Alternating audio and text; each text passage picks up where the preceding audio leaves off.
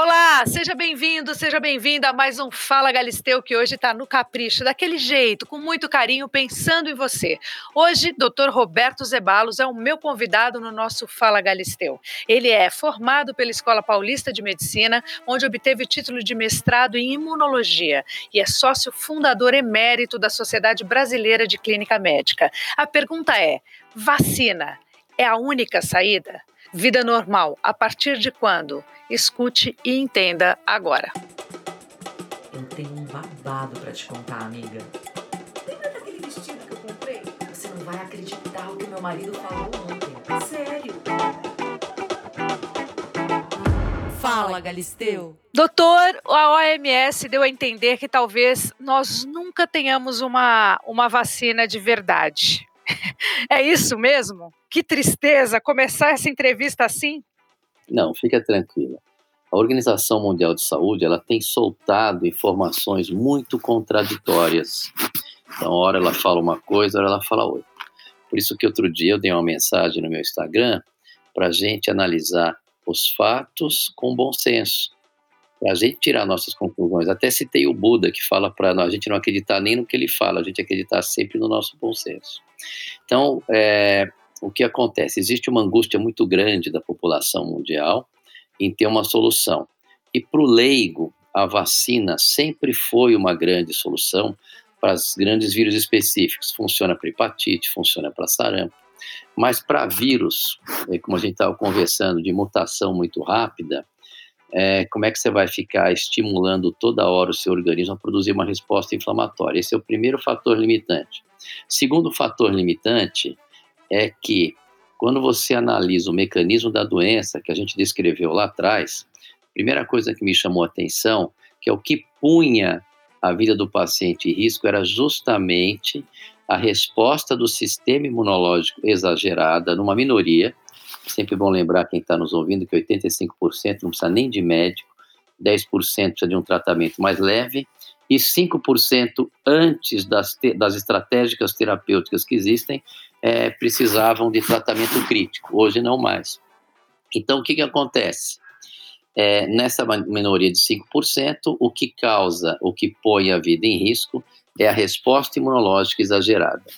Ora, se você vai fazer uma vacina para estimular o sistema imunológico, você só vai proteger aquelas pessoas que têm 85% de, de chance de não desenvolver doença. Então, você não tem um ganho. E você pode pôr em risco aquelas pessoas que podem, mediante o estímulo da vacina, ter uma reação exagerada. Por isso que quando eu falei dessa vacina, você tem que tomar muito cuidado. Em contrapartida, eu ouvi que a vacina de Oxford começou a ter uns primeiros resultados positivos. Então a gente não sabe. Mas eu, quando estou diante, não sabe se vai funcionar ou não, porque pode ser que a Organização Mundial de Saúde fale amanhã: olha, tem um resultado bom. Isso só serve, no meu entender, para gerar mais insegurança e pânico e acabar com a esperança de quem punha numa vacina a grande solução. Pois é, doutor, é muito frustrante esperar esse tempo todo, ouvir todas as notícias e falando, não, nós vamos voltar a ter uma vida normal quando nós encontrarmos uma, uma vacina, quando a vacina chegar à população. A gente tem ouvido isso muito e está todo mundo torcendo pela vacina. Tem gente fazendo meme, inclusive, ah, o que, que eu mais quero no ano de 2020? Uma vacina. Aí, de repente, a gente recebe uma notícia dessa que cai como uma bomba, assim, né? Dá uma, dá uma tristeza, uma insegurança, a gente começa a pensar, meu Deus, será que a gente vai ter que lidar com a máscara, com álcool gel até o final do ano, até o ano que vem, até pro resto da vida? A gente não quer uma vacina, quer, a gente quer uma vida normal. Isso já está ocorrendo. Então, quer dizer, quem falou que a solução para esse vírus é uma vacina? O próprio sistema imunológico, a boa notícia que foi demonstrado, ele desenvolve uma resposta de imunidade celular. E se olhar no meu Instagram, eu falei já isso lá atrás, que o sistema, o ser humano, ele não precisava nem ser médico para a gente saber disso. A gente tem uma resposta imunológica competente contra esse vírus. Como é que eu sei? Eu não estou vendo as epidemias voltando, nem em Wuhan. Eu não estou vendo os médicos que se contaminaram, que nem eu. E estou há quatro meses trabalhando em contato direto com esse vírus. Eu sei que eu estou imune, tenho uma imunidade celular. E nesse estudo mostrou a imunidade celular que é é, strong and durable, ela é longa e duradoura. Se, se o organismo entrar de novo em contato com esse vírus, essas células de memória começam a produzir uma resposta competente. E essa, esse trabalho é muito mais compatível com o que eu vejo nos fatos. Gente, você tem que ver os fatos e ver o trabalho que funciona. Vou dar um exemplo para vocês entenderem. Se vier uma ideia lógica que o, que o borrachudo passa AIDS, porque pica a perna de um e pica a perna de outro, seria uma ideia lógica. Só que tem um detalhe: cadê o pico das pessoas que se infectam depois do carnaval, que tem aqueles blocos na Ilha Bela, que todo mundo pica todo mundo, e você não vê um novo caso de AIDS. Então, essa tese não corresponde ao que você observa nos fatos. Talvez porque tenha o anticoagulante do borrachudo neutraliza, talvez porque a quantidade é pequena, mas não funciona. Então, quando eu vejo o estudo de imunidade celu celular, que é aquela célula de memória que a gente fica no resto da vida, quando entra em contato de novo com o vírus, essa célula é ativada, você está protegido. Aquela história, quem pegou sarampo não pega de novo, quem pegou rubéola não pega de novo, é porque ficam as células de memória. Então, o que foi demonstrado é que essas células de memória, elas, elas protegem, não sei por quantos anos, mas mais de quatro, cinco, seis meses elas protegem. Então, é isso que a gente quer. A gente quer que a vida fique normal. Quer ver uma curiosidade? É, por exemplo, você pega nas comunidades, nas comunidades de São Paulo, eles não fizeram isolamento, teve baile funk, e lá as pessoas estão totalmente sem medo. Você pega o Pará, o Pará ele teve aquela situação de colapso que você já conhece, que eu já conversei com você, que a gente resolveu com o, o medicamento via oral, e as meninas do Pará, os médicos, deram também um tratamento inicial, que é muito polêmico, se funciona ou não funciona, mas não interessa, eles fizeram isso, e os resultados no Pará foram que não tiveram nem casos novos e a gente evitou a internação de pessoas que poderiam ter morrido no, no, no, fora do hospital. Isso foi uma coisa, na minha opinião, que é um imponderável. Nem eu imaginava que o tratamento que eu ia sugerir para lá ia controlar o colapso dessa maneira, com esse sucesso.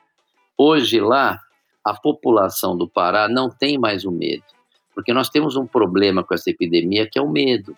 Então, o que, que a gente quer de verdade não é a vacina, a vacina, eu já falei lá atrás que eu tinha receio, baseado nos dados da vacina contra a dengue, que uma vacina francesa que acabou matando um monte de gente, justamente porque a dengue, uma das causas da, da, nessas pessoas que desenvolvem o quadro mais grave, é também a resposta inflamatória, não é o vírus em si.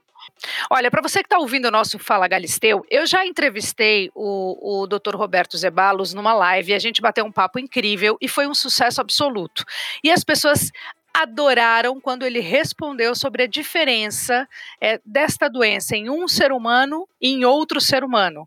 Doutor, você vai ter que responder de novo. A gente está falando sobre a questão da vacina, sobre a, a, a, resposta imunológica de cada pessoa, mas por que, que essa doença se desenvolve de uma forma numa pessoa de uma forma grave, que deixa essa pessoa eh, num hospital, entubada e às vezes leva essa pessoa à morte, e outra pessoa nem sente que ficou doente. O que, qual é a diferença? Onde é que está essa questão? Bom, primeiro que é uma minoria de 5% que realmente desenvolvia, se não recebe tratamento, desenvolve uma resposta inflamatória do próprio sistema imunológico contra o pulmão. Então eu vou dar um exemplo. Tem gente que entra em contato com o vírus da hepatite B, ele elimina o vírus da hepatite B. Tem outras pessoas que entram em contato com o vírus da hepatite B e a própria resposta imunológica contra o vírus acaba, vamos dizer, lesionando o fígado. Vou dar outro exemplo. Tem gente que entra em contato com o bacilo de Koch da tuberculose e forma uma reação que a gente chama de granuloma, onde ele isola o vírus no pulmão. Tem outras pessoas que dão uma reação tipo miliar, porque quando se olhava no raio-x antigamente, parecia uma, uma reação de milho. Isso é uma questão individual no nosso gene. No nosso gene, nós temos uma resposta que é com células e uma resposta que é predominantemente com anticorpos. Isso é regulado geneticamente, que nem você ter o olho, o olho castanho ou o olho claro. E tem algumas pessoas que, quando entram em contato com as proteínas desse vírus, eles não só elaboram essa resposta celular, mas a resposta fica tão exagerada que acaba machucando o próprio pulmão. Então, é Mas como... então não, não tem um tratamento, nada que eu possa tomar para melhorar a minha questão imunológica? Ou existe? Independentemente da doença, independentemente do vírus, para eu melhorar a minha questão imunológica mesmo. Não, o tratamento é você modular essa resposta imunológica. Você modula num nível em que a própria resposta não acaba com seu pulmão e a resposta imunológica direta com o vírus elimina. O que cura essa doença é o próprio sistema imunológico eliminando o vírus e o que mata é o próprio sistema imunológico acabando com o pulmão e depois gera se você não controlar, um monte de reações inflamatórias que é, vai para todos os sistemas. Quando chega nessa fase é que é difícil de controlar. O que, que a gente fez no primeiro momento? Foi controlar essa resposta imunológica com a, a, eu não gosto de falar o medicamento porque senão as pessoas podem se automedicar, mas é um medicamento conhecido que a gente prescreve há muitos anos, é muito conhecido da gente na, nas UTIs, nas pneumonias que a gente dá, e a gente controla essa resposta imunológica. Quando você controla essa resposta imunológica agressiva, a resposta contra o vírus elimina o vírus. Agora, deixa eu dar uma visão mais geral para as pessoas, porque existe um pânico, é, com razão, porque morreu muita gente, tem gente que conhece gente, isso antes da gente ter essas estratégias. doutor, e continua morrendo. Eu peguei uma informação de ontem, ontem morreram 1.200 pessoas no Brasil. É, é, um número, é um número bastante alto, né? Para a gente estar tá num processo. Só morre quem não recebe tratamento. Isso para mim está muito claro. Se fosse no começo lá atrás, eu ainda saí falando sobre. É, é, que eu posso falar sobre o corticoide lá atrás, mas porque é, se você me perguntar quantos casos eu perdi hoje, eu digo para você que nenhum.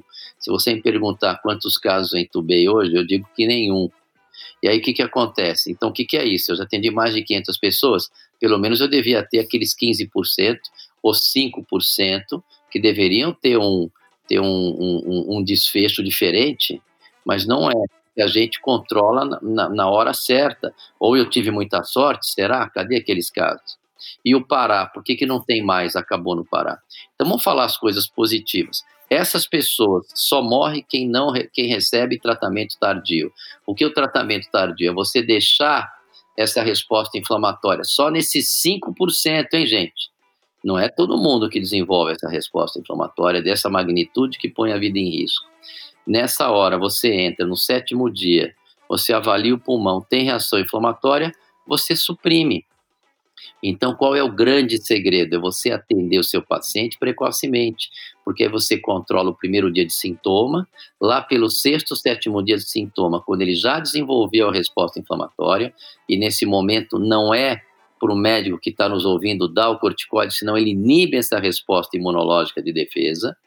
Aí no sétimo, hora certa de tomar, é o sétimo, aí eu, eu entendi. Começou a desenvolver a resposta pulmonar, que você vê aqueles em vidro fosco, você não sabe, tem uns que regridem sozinho, tem outros que vão para frente. Você não paga para ver, você suprime, você modula essa resposta imunológica, tanto que é, é, agora eu tive recentemente, na semana que passou, 120 casos das pessoas que estavam, das pessoas de poder aquisitivo mais alto, que estavam na Boa Vista, que estavam em Laranjeiras, que estavam em Angra dos Reis. Essa pessoal veio toda, eu tratei todos em casa, ambulatorialmente, como a vigilância. Vejo no dia 3, vejo no dia 7 de sintomas, entro com tratamento, passou para 14 dias, está imune e vai em casa. Eu não internei nenhum de São Paulo, só internei duas pessoas, porque elas se sentiram mais seguras ficar perto da gente no, no, no, nesses dias que a inflamação podia ficar melhor, podia ficar pior. É, Naquela nossa conversa ficou claro que o corticoide é mesmo um remédio capaz de, de, reduzir mortes por Covid e você foi o primeiro no Brasil a realizar esse tratamento. E seus pacientes, eles reagiram da melhor maneira possível. Mas se você voltar lá atrás, quando você é, começou é, a fazer esse teste, na verdade, né, experimentar esse tratamento, que dia que foi? Quando você... 20 de março foi quando eu dei o primeiro tratamento, acho que foi no mundo ocidental, viu? Não foi nem ah, no... É? É, no mundo ocidental. Depois, os italianos, numa frase, num período de tempo curto, viram as autópsias e viram que o pulmão era inflamado e não que o pulmão estava infectado por vírus. E aí teve o protocolo de Madrid com a doutora Marina Bucar, que também foi intervalo de dias em três lugares diferentes, nós chegamos à mesma conclusão. Então, é, e, e, foi uma coisa que a gente, eu, não é que eu fiz uma experiência, veio um artigo do, do JAMA, que é um jornal respeitado, médico, técnico, um periódico técnico, e esse artigo falava que diminuía a mortalidade. Aí a gente ficou surpreso, aí nós demos o remédio, em cinco dias o pulmão limpou, em sete dias ele saiu sem o vírus, mostrando que aquele receio que eles tinham de replicação viral não fazia sentido, mostrando que era uma doença inflamatória pulmonar imunológica, então você modula. Mas, gente, o que o povo quer saber não é se tem vacina. O que o povo quer saber é se vai voltar ao normal. Na meu entender, na minha ótica, como eu já vi cidades como Belém do Pará, por que, que as pessoas perderam o medo? Porque um outro grande problema dessa doença é esse medo que ele é gerado constantemente. Então, o que, que acontece? Eles perderam o medo, que eles já passaram gente que entrou em colapso quando não tinha tratamento, instituíram tratamento, estratégias terapêuticas resolutivas, e hoje eles sabem, se alguém começar com essa doença, vai, toma os medicamentos que são, são polêmicos, se funcionam ou não, cada vez mais aparecem evidências que favorecem que funcionam, que diminuem muito a severidade da doença, tem outros que falam que não tem os trabalhos, mas o médico a decisão é entre ele e o paciente dele, pela declaração de Helsinki. Se ele entrar num acordo e um médico competente achar que pode, que deve dar essa fase inicial, dê. Mas independente disso, voltando para o Pará, as pessoas do Pará perderam o medo, elas não usam mais máscara. Não estou recomendando vocês aqui nos outros estados que estão nos ouvindo a perderem os cuidados. Continue tomando seus cuidados para não transmitir. Mas lá no Pará eles não têm mais o medo, porque eles têm a consciência que eles contêm um tratamento, têm estratégias terapêuticas resolutivas. Então, as boas notícias quais são? Primeiro, existe uma imunidade celular. Eu não vejo sentido fazer vacina a não ser para grupos de risco no futuro. Nós temos hoje, eu, eu, eu um trabalho de um epidemiologista que fala que basta só 15% da população estar imunizada para retardar a transmissão, é o que eles falam de rebanho. Se você tem várias pessoas que não transmitem mais o vírus, diminui muito a velocidade, porque o isolamento existe para evitar que todo mundo fique doente ao mesmo tempo. É, aliás, você tocou nesse assunto. O isolamento social não existe mais no Brasil. Aqui onde eu estou, em Portugal, o isolamento social é, também não existe muito, mas está todo mundo é, nas ruas, nas lojas, nos restaurantes, mas não está igual ao que era antes. Está todo mundo com as suas máscaras, com álcool gel entrando e saindo das lojas, porém a, a vida, o ritmo da cidade voltou. É, tem menos pessoas, nós estamos com as fronteiras fechadas no Brasil, por isso que o turismo aqui está um pouco diferente do que a gente está habituado a ver, principalmente nessa época do ano, no verão. E, e é curioso, que a minha, minha próxima pergunta é: e agora? Sem isolamento, vida normal, com máscara, com álcool gel e tocamos a vida? Assim? É, eu, eu, eu, eu ficou muito claro para gente que o isolamento Aliás, eu falei isso lá atrás no Jovem Pan, que o, o isolamento ele serve nos primeiros 21 dias, principalmente para nós em São Paulo, que o vírus veio da Europa. Então, pessoas de poder aquisitivo que têm condição de fazer isolamento. Não teve isolamento na periferia. Então, as coisas vão tendem a voltar ao normal, porque essa epidemia tem começo, meio e fim. Isso ficou muito claro, porque o nosso sistema imunológico é competente. Eu fico triste por essas pessoas, pelas familiares dessas pessoas que, que, que perderam os seus entes queridos. Lógico que a gente fica triste no começo, mas hoje eu tenho muita segurança que nós temos estratégias terapêuticas bastante resolutivas. Não é ainda uma cura, mas se você, mas a grande maioria das pessoas repito, a grande maioria das pessoas, se receberem um tratamento logo no começo, e o tratamento não envolve só você dar o remédio, o tratamento envolve você acolher, você passar segurança, você dizer para o seu paciente, fica perto da gente, se no sétimo dia você tiver um quadro pulmonar, a gente administra.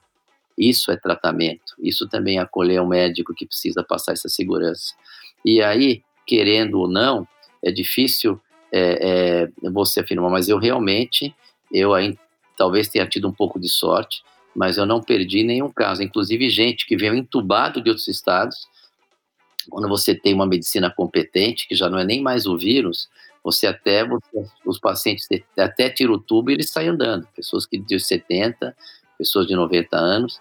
Então, o que eu quero dizer para aqueles que estão nos ouvindo é que essa epidemia tem começo, meio e fim. Um, isso ficou claro para mim. Estou vendo aqui em São Paulo e nas periferias que tiveram um comportamento igual ao da Suécia, que ninguém conseguiu ficar isolado, quer dizer, é, você não vê mais casos novos. Então, e outra coisa, as pessoas já estão usando o corticoide porque no boca a boca, na hora certa, não pode dar antes, senão a doença fica pior. Mas se você, as pessoas que estão já estão usando o corticoide já virou uma unanimidade em todos os locais, mesmo nas UTIs dos principais hospitais de São Paulo e mesmo na periferia, as pessoas já estão tratando ambulatorialmente em função do que eles ouviram que aconteceu no Pará, que não tinha hospital. Então, eles estão tratando com vigilância. Eu acho que precisa de um treinamento melhor, mas é, é fato que a doença tem meio, meio, começo, meio e fim, como foi no Pará. Nós temos uma imunidade competente, então a, a, solução para esses pacientes de risco é essa população ficar imunizada. A gente não sabe se precisava de 80% para ter rebanho ou se precisa de 15%. O último, último epidemiologista que eu ouvi é uma pessoa respeitada, nossa, mas é uma diferença enorme, de 80 para 15, né?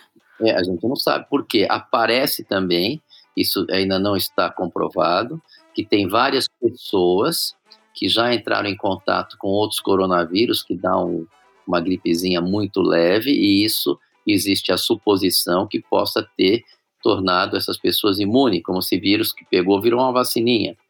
O fato é que aqui em São Paulo, na capital, nós estamos vendo uma redução, somente na periferia, que são 14 milhões de pessoas, eu não tenho ideia, mas eu estimo. É, só apenas acho que 4 milhões têm uma habitação que daria para fazer aquele isolamento. E falando de isolamento social, é, eu diria que no começo as pessoas de alto poder aquisitivo vieram, então acho que 21 dias teria sido interessante para o sistema de saúde se organizar para não haver não ocorrer muito, todas as pessoas doentes ao mesmo tempo e faltar leito para quem está infartando. Só que não adiantou nada porque as pessoas ficaram com medo no hospital, teve gente que infartou em casa, teve gente que abandonou o tratamento, abandonou tratamento oncológico. Eu acho que as pessoas foram bem intencionadas, os próprios colegas foram induzidos a tomar essa decisão de isolamento, foram bem eh, intencionados no primeiro momento mas a minha posição sempre foi um isolamento curto e liberar as pessoas de baixo risco, justamente para essas pessoas de baixo risco é, é, se imunizarem e a população vai ficando cada vez mais protegida quando essas pessoas é, de baixo risco se imunizam. Você pode parar para pensar, você está tendo um monte de mortes, tem uma questão de algumas pessoas que não aceitam o tratamento, é, que são questões até autoridades, mas a autoridade máxima é do médico e do paciente dele. É isso que tem que ficar claro. Não tem como você aceitar, por exemplo, as sociedades A, B ou C podem sugerir que deu ou que não deu o remédio. É um direito deles, baseado nos critérios dele. Mas a, a declaração de Helsinki garante que quando não tem um tratamento comprovado, se você oferece esperança para o seu paciente, é um medicamento conhecido, você está autorizado a dar. É uma decisão entre o médico e o paciente. Então, uma coisa importante é a autoridade médica. Essas pessoas que estão morrendo é porque passou do ponto. Nós temos estratégias terapêuticas. Passou, vai procurar o, o, o serviço de saúde com 10, 11 dias, já está muito inflamado. Até responde ao corticoide, mas responde muito menos. Nós temos que contar que nós temos quase 2 milhões de pessoas curadas no Brasil. O Isso ponto para procurar um médico é no primeiro dia, no segundo dia, no terceiro dia? Prioriza, procura um médico. Aí tem pessoas que acreditam na droga A, B ou C, baseado em evidências. Ficou muito politizado isso. Me chama muito a atenção que nós estamos esquecendo de ser médico e fazer, e fazer ciência. A gente vê é, órgãos é, é, denegrindo um medicamento que a gente dá mais de 70 anos, que eu não sei se funciona ou não, mas te dá mais de 70 anos, ele não, não é agressivo do jeito que falam. Então, quer dizer, a gente vê isso, me chama muita atenção. Eu quis ficar fora disso, porque quando você toma, eu não tomo bandeira, eu, eu, salvo, eu, eu procuro salvar o meu paciente, mas se eles te associam com uma bandeira, uh, ocorrem situações de querer denegrir a imagem desse profissional. É impressionante. Ainda bem que eu tenho nome, eu tenho uma carreira, eu tenho resultados, é, é porque outro dia eu dei uma entrevista contando as coisas boas, quando eu vi, eu estava sendo acusado de ser nazista, ser isso, aquilo. Imagina, eu estou acima da política. Então a gente tem que tomar muito cuidado com isso. Mas as pessoas que estão nos ouvindo têm que saber que essa epidemia, eu vou repetir, tem começo, meio e fim. O ser humano desenvolve uma imunidade celular competente e essa faz muito mais sentido com o que a gente observa, tá certo? É, tem estratégias terapêuticas bastante resolutivas. Tem um exemplo é, de outras cidades, mas Belém do Pará, que eles já perderam medo, por quê? Porque eles sabem que tem uma solução. Se vocês pegarem a patologia e procurarem o médico na hora certa, não ocorre o pior, vocês também iam perder o medo. Enquanto isso, vamos tomar os cuidados. Vamos continuar tomando os cuidados. Os cuidados são máscara, que pelo jeito vai ser meio que para sempre, ou pelo menos pelos próximos dois anos, e a tal da o álcool gel e lavar as mãos. Para sempre eu não acredito, porque muitas pessoas já vão pegar e a gente não pode assumir esse medo é, para sempre não vai ser, não, porque daqui a pouco as pessoas vão ver que não tem mais casos. Pergunta se o pessoal da periferia está com medo. Conversei com pessoas da, da comunidade. Eu trabalho. Mas não é perigoso não ter medo? Eu acho, eu acho tão, um sinal tanto não, de, não, na minha não, opinião, é meio assim, sinal de responsabilidade, sabe? Assim, você ser destemido numa situação tem, dessa. Não, você tem que se cuidar. Agora, por que que não, vamos mudar o assunto? Por que que eles perderam o medo? Porque não está tendo novos casos e vai passando o tempo, não tem novo caso, vai passando o tempo. Diferente de nós, das pessoas no Brasil inteiro, no país continental, que a epidemia nem começou, sermos irresponsáveis e deixar o cuidado. Não estou falando para as pessoas não tomarem cuidado, só estou explicando por que em Belém e por que na periferia eles perderam o medo, porque eles não estão vendo mais casos aparecerem. Então é isso mas tem que ter o cuidado, as pessoas, porque são no Brasil tem cidades que nem começou. Então você tem que manter o cuidado sim, porque no primeiro momento esse vírus pega a gente muito rápida. A grande vantagem é que hoje, diferente de quatro meses atrás, nós temos é, estratégias terapêuticas que funcionam que a gente não tinha antes. Uma, inclusive, foi documentada com os estudos científicos AA, que foi o do recovery, aquele dia que você é, você é tão pequeno que você me pegou no dia que saiu o trabalho no Recover. foi demais. Aquela nossa entrevista, a nossa live foi um sucesso. Eu deixei ela. Ela tá guardada, ela tá aqui no meu ah, Insta, inclusive. Ela continua tendo views e continua tendo então, likes. As pessoas então, continuam querendo então, saber do seu jeito. Sabe o que é? Você é um cara muito animado, você é um cara muito. Eu tenho, a gente tem amigos em comum e eu tenho uma médica amiga minha que fala assim: você olha pro doutor Zebalo, você fala, sarei tô ótima, já tô curada. Porque esse teu jeito de lidar com as questões, com humor, é, com astral, sem pesar, isso também faz com que as coisas se transformem. Eu acredito muito nisso. Eu acho que uma forma, um passo para a cura é a gente estar tá a fim de viver, é a gente gostar da vida, é a gente buscar as, as melhores alternativas para tentar ter uma vida mais leve. Parece papo para boi dormir, não parece? Parece uma conversinha de, ah, imagina que isso faz, que vai fazer algum sentido. Eu acredito que faz, principalmente na questão imunológica. Sem Eu dúvida. acho que faz. Tem evidências científicas, e um dos nossos maiores inimigos nessa epidemia é o medo que é gerado é, cada dia que a gente ouve. Então, dão esperança, tiram esperança. Eu nunca botei muita fé na vacina, mas só para frisar quem está nos ouvindo, não é para você perder os cuidados, porque tem cidades que não chegaram ainda. Eu só quis deixar claro que no futuro as pessoas vão perder o medo quando verem que não tem mais novos casos. Mas Doutor, no futuro quando? Futuro quando, mais ou menos? Você é bom disso. Você tem uma. Você, você, costuma ser bem assertivo. Futuro quanto, mais ou menos? Em Belém do Pará já, já perderam o medo. Isso eu não posso dizer exatamente precisar quanto tempo, mas eu acho que em seis, sete meses, quando essa epidemia não tiver mais novos casos no mundo, tiverem poucos casos, daqui a uns seis, sete meses, as pessoas vão parando a perder o medo. Em Wuhan, eles não têm mais medo. Em Belém do Pará eles não têm mais medo, nas periferias de São, periferias de São Paulo eles não têm mais medo, o que não significa que nas outras cidades desse país continental que é o Brasil, que está começando, você não tem que deixar de usar máscara. Aí eu queria fazer um alerta para as autoridades que mandam as pessoas correr de máscara, isso não é legal. Eu já peguei duas pessoas que desmaiaram porque retiveram gás carbônico. Então, um, você estando longe durante um metro e meio longe da outra pessoa, você corre com o nariz, respirando pelo nariz. Por favor, isso é importante.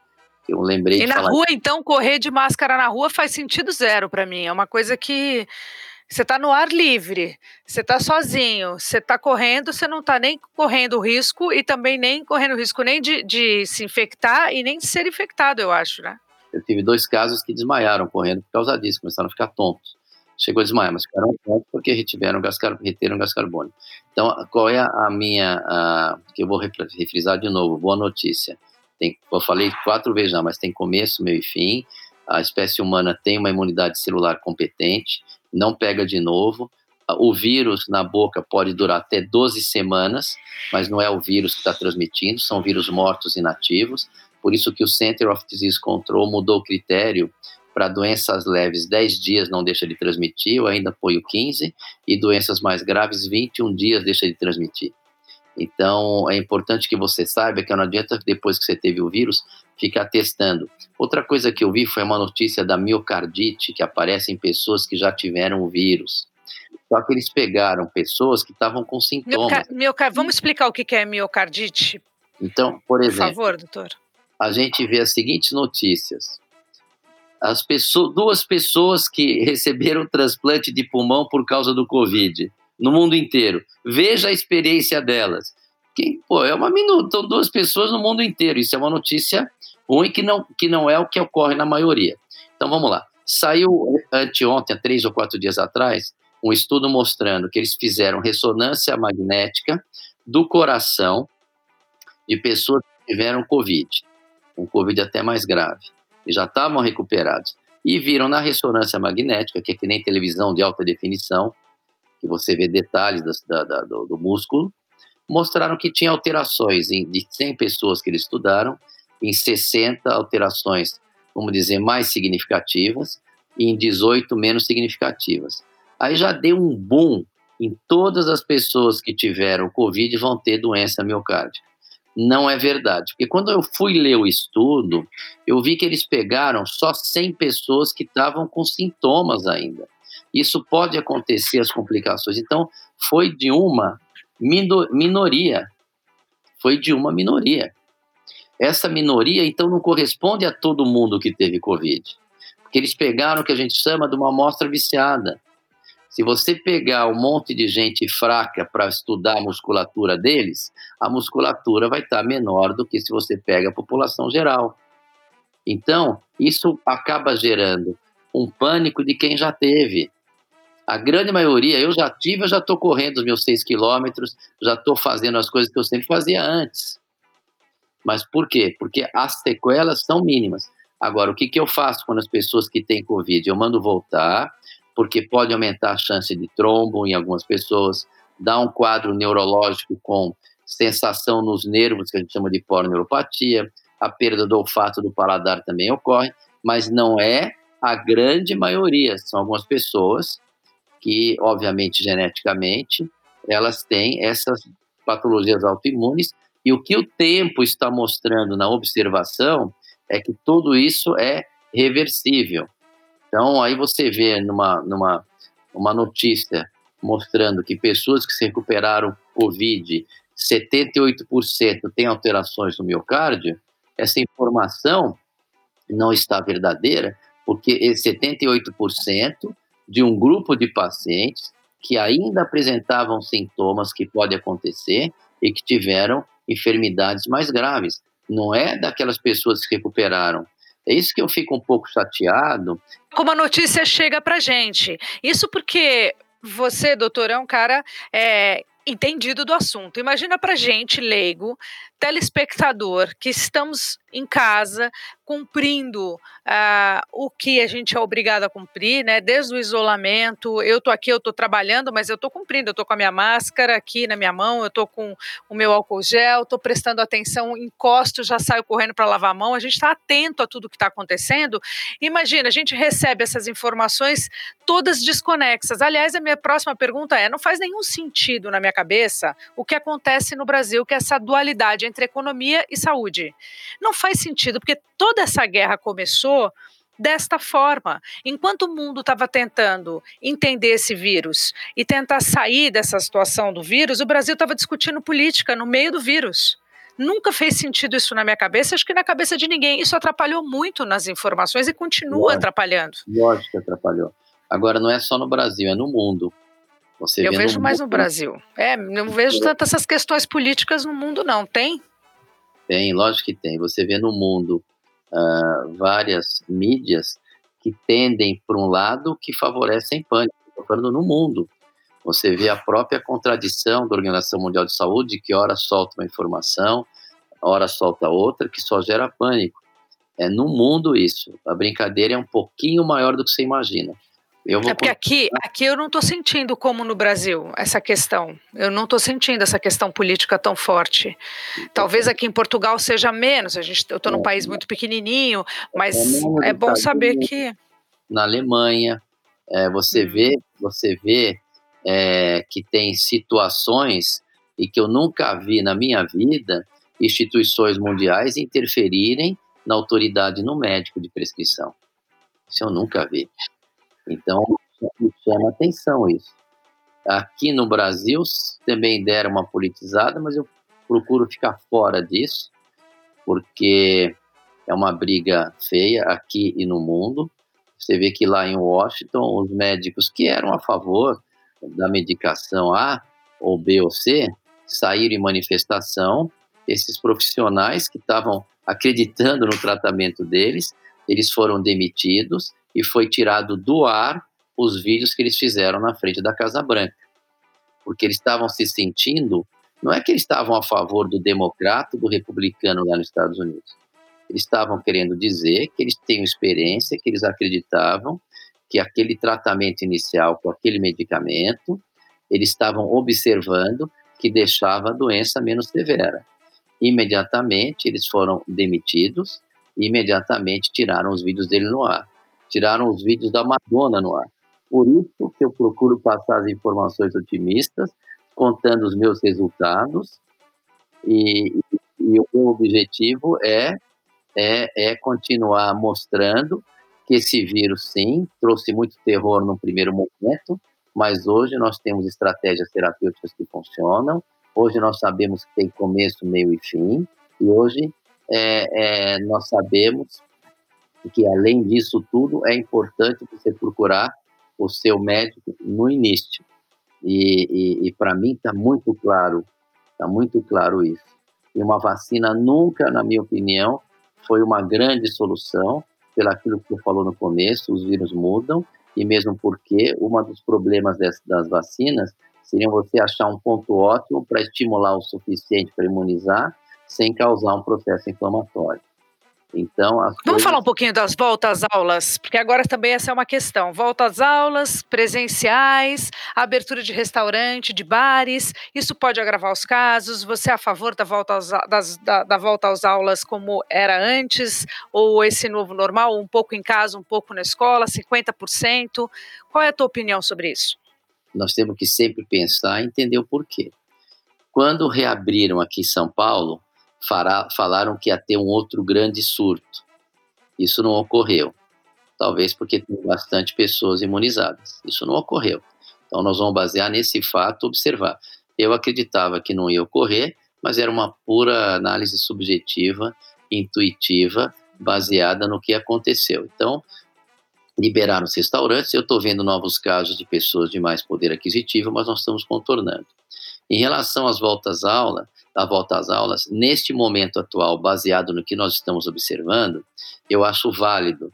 Eu acho válido voltarem às aulas, as crianças, mesmo porque já devem ter, grande maioria delas devem estar imunizadas, e você não pode é, é, ter receio de ficar em casa enclausurado.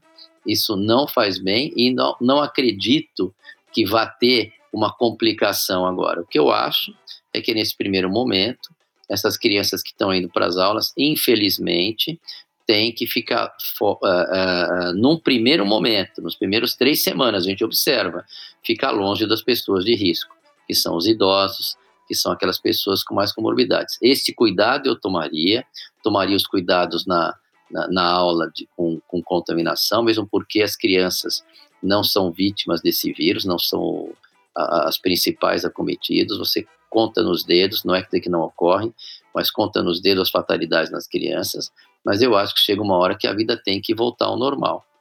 E, e como é que nós fazemos isso? Eu, eu o que eu faria? No, eu deixar, tomaria todos os cuidados de evitar o contato com as pessoas de risco nos primeiros 21 dias. Você vê que não está aparecendo novos casos, aí você começa a voltar à vida normal, ainda tomando os cuidados com máscara e lavando as mãos. Lavou as mãos e usou máscara, não tem como você transmitir esse vírus mais para frente.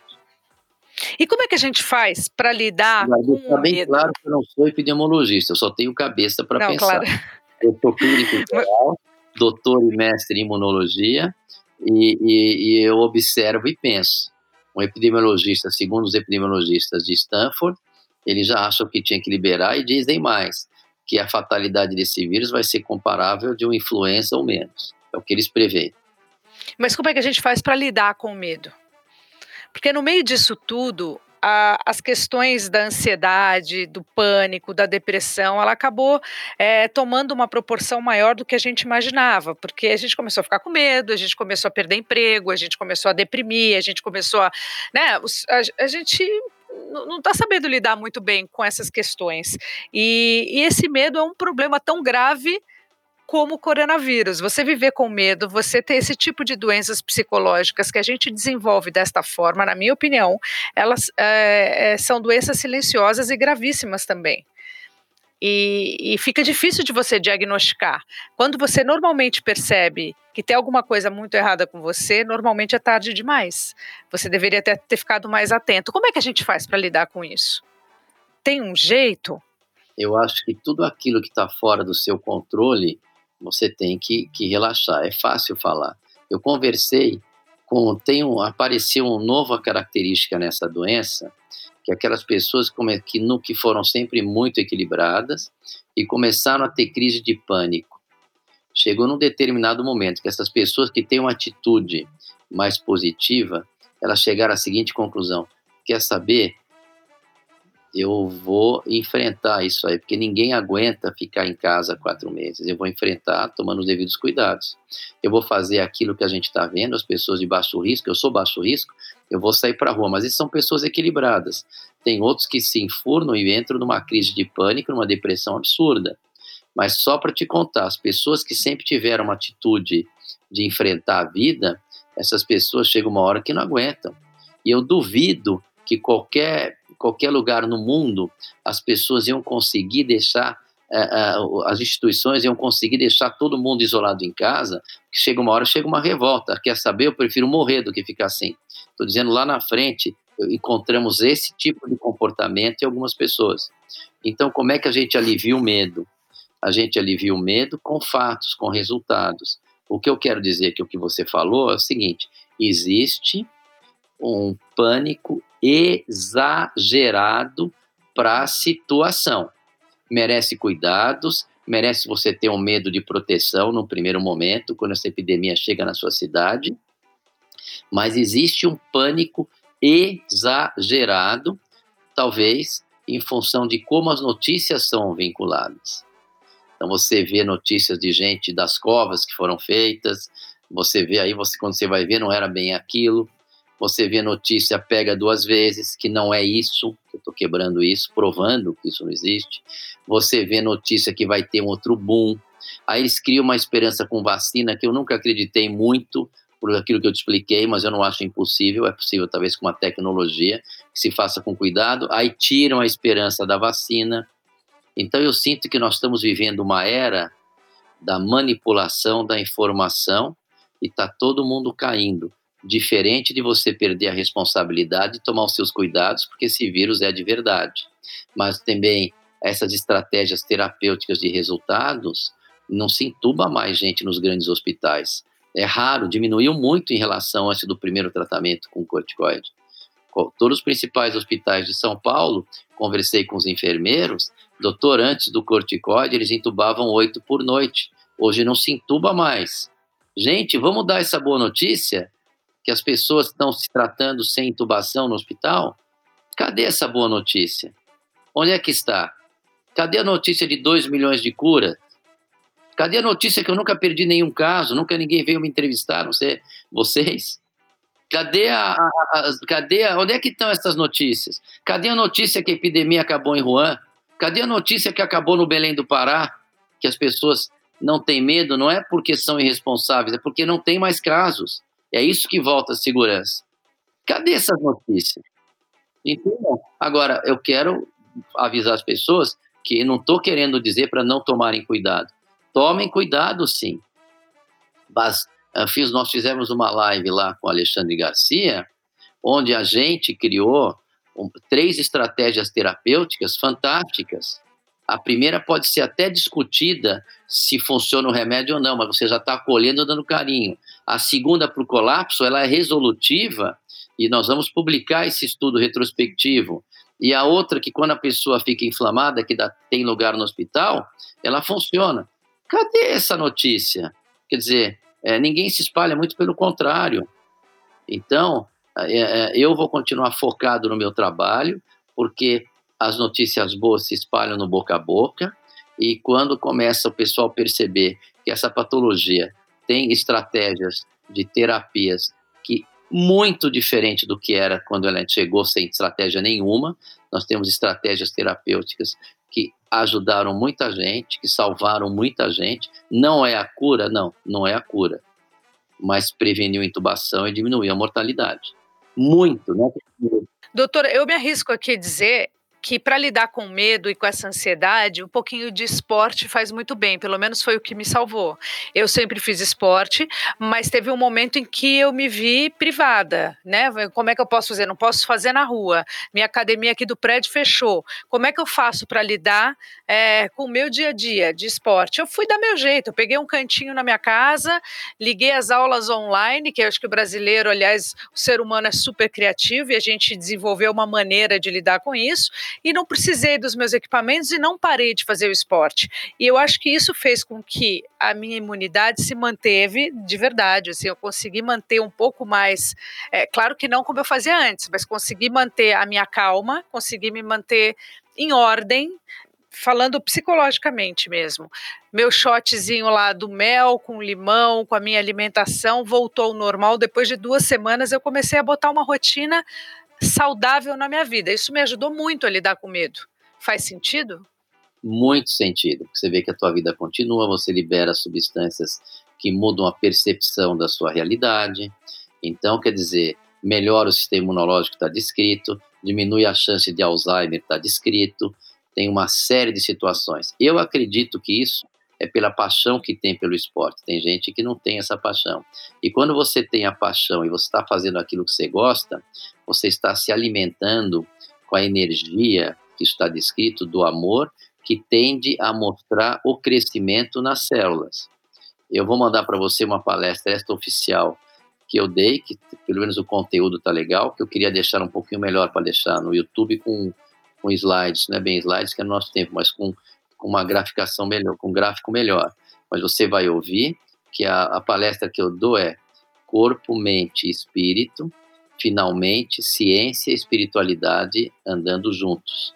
Que é isso que é a grande movimentação do século 21, é você entender que todas as possibilidades descritas pela física quântica estão à sua disposição, cabe a você sintonizar o universo mais adequado para você. Isso parece meio tópico, meio poético, meio ficção científica, mas eu consegui trazer evidências que falam a favor disso. Se a gente ficar vivendo nessa realidade de medo, a gente libera cortisol, cai o sistema imunológico. Por isso que eu sempre procuro passar uma mensagem otimista quando meu paciente você está lá no estudo mostrando que ele tem 10% de chance de sobreviver e 90% de não sobreviver, eu procuro acreditar que ele é dos 10%. O meu paciente, falo para ele, eu nunca falo você tem 10% de chance. Eu falo, nós temos chances reais de vencer essa batalha. Porque quando você fala com uma estatística, você está falando de uma análise global. Você está esquecendo do indivíduo. E o indivíduo, ele é capaz de tudo não sabia que era impossível, foi lá e fez. Esse ditado eu adoro. Não sabia que era impossível, olha o que caiu no meu colo, um trabalho mostrando que o que, que diminuía a mortalidade. Então chegou uma epidemia, meu paciente estava com 80% dos pulmões tomados, eu acreditei que eu ia resolver, falei, olhei no olho dele e falei, eu prometo que eu te tiro daqui, me veio o trabalho, e quando veio, isso é coisa que vem, isso é coisa das leis do universo, é aquilo que você deseja com o coração. Eu desejei curar o paciente, em contrapartida, como era uma doença nova, um monte de gente se beneficiou. Então, essa é, é, é por isso que eu tenho o livro Desejo, Logo Realizo. Tem que desejar com a alma, tem que desejar com o coração, e quando você faz aquilo que você ama, você está alimentando suas células, sua energia, com a, a, aquilo que está descrito desde uma célula única, que é o estímulo da crescimento. O maior fator de estímulo para o ser humano é o amor. Eu vou te contar uma coisa: tem estudos em, em, no leste europeu em que as, os orfanatos, as crianças recebiam alimentação, educação esportiva e educação intelectual. Eles tinham 30% menos desenvolvimento do que as crianças que tinham pais e recebiam amor. Isso é descrito. E o 30% é intelectual e físico. Só para você entender como a vibração da energia, a maneira como você percebe o universo, ela é fundamental para o resultado do seu desenvolvimento. Isso é fato. Então, se você faz aquilo que você gosta todo dia, você vai envelhecer menos, você vai aproveitar mais a sua vida, você vai lidar melhor com as situações de estresse. Isso é fato. Eu vou mandar para você, se tiver tempo, você escuta inteirinha essa, essa, essa palestra. Claro que eu vou ter tempo. Vivendo e aprendendo é o que eu quero na minha vida. A gente, nesse, nesse momento, quanto mais informação e quanto mais a gente perceber que, às vezes, a simplicidade é, transforma. É, uma coisa que antes é difícil, acho que uma geração toda acreditar nisso, principalmente uma geração mais velha, né, que é a idade da minha mãe, por exemplo, que tem quase 80 anos. Eles têm mais, mais dificuldade de compreender que é possível você se alimentar bem, que é possível você ter pensamentos positivos, que é possível você acreditar no universo. Eles têm mais dificuldade. Eles são, eu falo que minha mãe é tigrona e tem uma geração de tigrão por aí. E você que está ouvindo a gente, eu não sei se você tem uma mãe tigrona, se você é o tigrão, mas acredite, a gente pode transformar a nossa vida através do nosso olhar, do nosso jeito de encarar a vida. Eu super acredito nisso, doutor. Tem evidências que favorecem isso. Então, de novo, quem está ouvindo, essa epidemia tem começo, meio e fim. Nós temos uma imunidade competente e temos estratégias de tratamento hoje bastante resolutivas, que não é a cura, mas salva muita gente. Isso é, é, é incrível. Isso realmente é fato. Você partindo dessas três premissas, o tempo é que vai acabar com o medo das pessoas. É o tempo vai mostrar quando essa epidemia foi embora, porque ela tem todas as características de uma epidemia. Até a gripe espanhola, que foi um terror no começo do século passado, acabou. Então isso isso vai acabar. A única coisa que eu vejo é que existem é, é, interesses que estão superiores ao meu controle, que infelizmente é, parece que interessa expor o medo. Isso eu não sei explicar porquê, não quero entrar nesse mérito, mas nós temos que quebrar esse medo, tomar os devidos cuidados e tocar a nossa vida. É isso. Doutor, muito obrigada mais uma vez pelo seu tempo, pela sua explicação. Você acalma os nossos corações e dá um ânimo. Agora, por exemplo, eu vou ai, lavar minha mão, colocar meu álcool gel, minha máscara e vou bater perna. Vai lá que Lisboa é uma delícia. Aproveita aí, tá? Um beijo para você, viu? Obrigado, outro para você. Tchau, querido. Fala, Galisteu.